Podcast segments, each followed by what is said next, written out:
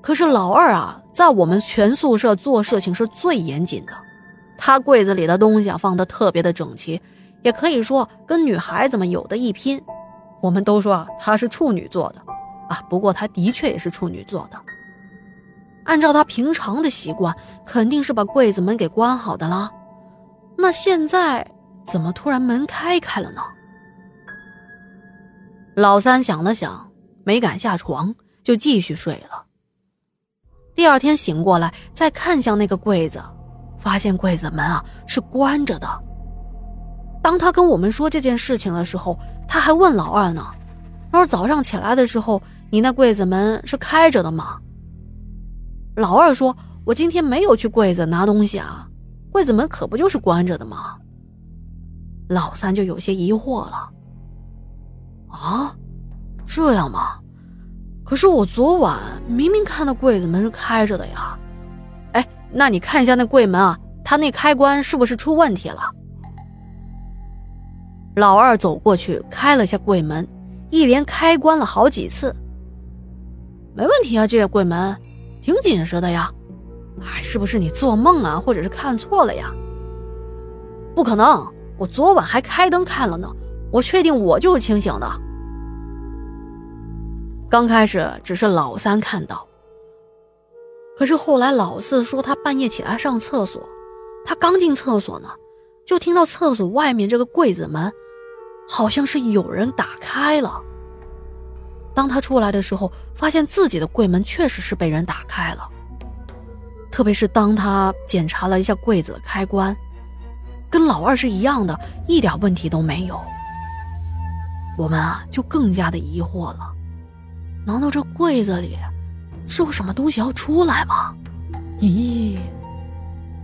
不过后来这柜子就没有莫名其妙的打开了。可是接下来发生的这件事情，把我们全宿舍都吓到了。那天晚上大概是八点左右，我们几个人一或躺或坐的在床上打游戏的打游戏，看书的看书。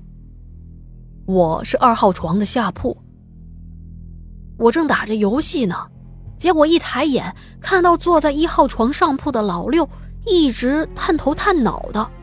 往宿舍门旁边的那个窗户看过去，他的位置是可以看到窗户的一部分的。这个窗户是有窗帘的，到了晚上我们要睡觉的时候，会把窗关上，并且啊把窗帘给拉上。我就问老六啊，你在看什么呀？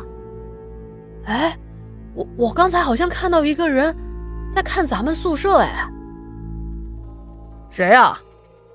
老大说着。就从床上坐起来，穿上拖鞋去开门了。开门看了看，外头没有人啊。你刚刚看到是谁啊？我只是看到他半张脸，不太清楚。再说啊，有窗帘挡着呢，好像是个大叔吧，不过不认识。哦，哦，可能是别的宿舍来家长了吧？嘿，老大，是不是你爸爸来学校找你了？对你爸爸，我来找你了。哎呀，有时候男生之间的乐趣就是这么的朴实无华，特别的想当对方的爹，所以这件事情啊，这么一乐就过去了。可是到了半夜，我们睡得正香呢，突然被老六的一声大喊直接给吓醒了呀。当时老六坐在床上大喊大叫：“啊，老大，快开灯啊，快开灯啊！”一个大小伙子这时候已经带着哭腔了，老大一下子就从床上跳了下来，开了灯，我们啊全部都起来了，个个睡眼惺忪的问他怎么了，而老六明显是受到了极大的惊吓，他颤抖的跟我们说啊，那那那那那那个人，窗户那个人，呃，来咱们这儿了，谁呀？哪个人啊？就就是那个，就就我说，我看到他在窗户外面，啊，你爹！呸！我是你爹！行了行了行了，别闹了别闹了啊！怎么了呀，道士？我也不知道怎么了，就睡到半夜突然醒了，然后然后就听到窗户那边啊有动静，接着我就看到窗帘被风吹起来了。可是我记得咱们是关了窗户的呀，这风是从哪来的呀？而且那窗帘一吹起来啊，我就看到窗户上露出那个男人的脸。那男人啊，一直盯着咱们宿舍里偷看，好像在找谁一样。一开始他没有看着我，可能是没有发现我吧。哎呀，太吓人！你都不知道他那张脸啊，我的天哪，扁扁的，整个贴在窗户上。我我我本来是想叫醒你们的。可是，我发现自己动不了，然后也说不出话来。接着，眼看着他，突然一下子就从那玻璃直接穿透过来了。然后他进了屋子，我才看到，那人太高了吧，两米多呀。而且他进来之后，到处的看，看着看着就看到我这边来了。然后发现我也在看他，啊！就在我眨眼间，那个人啊，一下子就不见了。而而我能叫出声了，哎呀妈呀，吓死我了！而我们看到老六啊，满脸都是汗，连头发都是湿的，知道他是真的被吓得不轻。然后我们就不由自主的联想到什么掉镜子啦，然后半夜又听到柜子门这种声音啊，哎呀，我们当时都吓得不行，就开始产生了要换宿舍的想法。可是这换宿舍也不容易啊，一开始宿管认为我们就是胡闹，根本就不让我们换，包括我们去找了辅导员，辅导员也特别的不理解，特别是当我们说出了理由。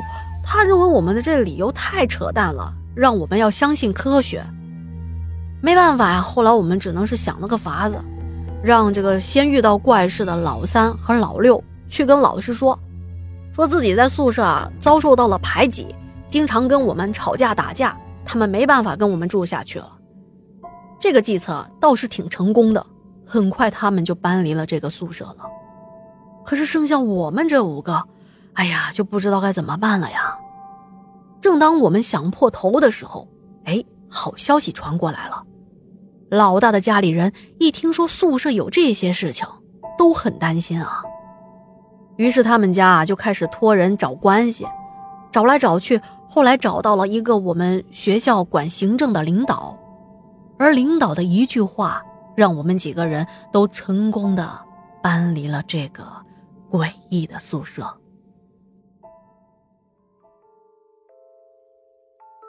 啊好了，今天的故事讲完了。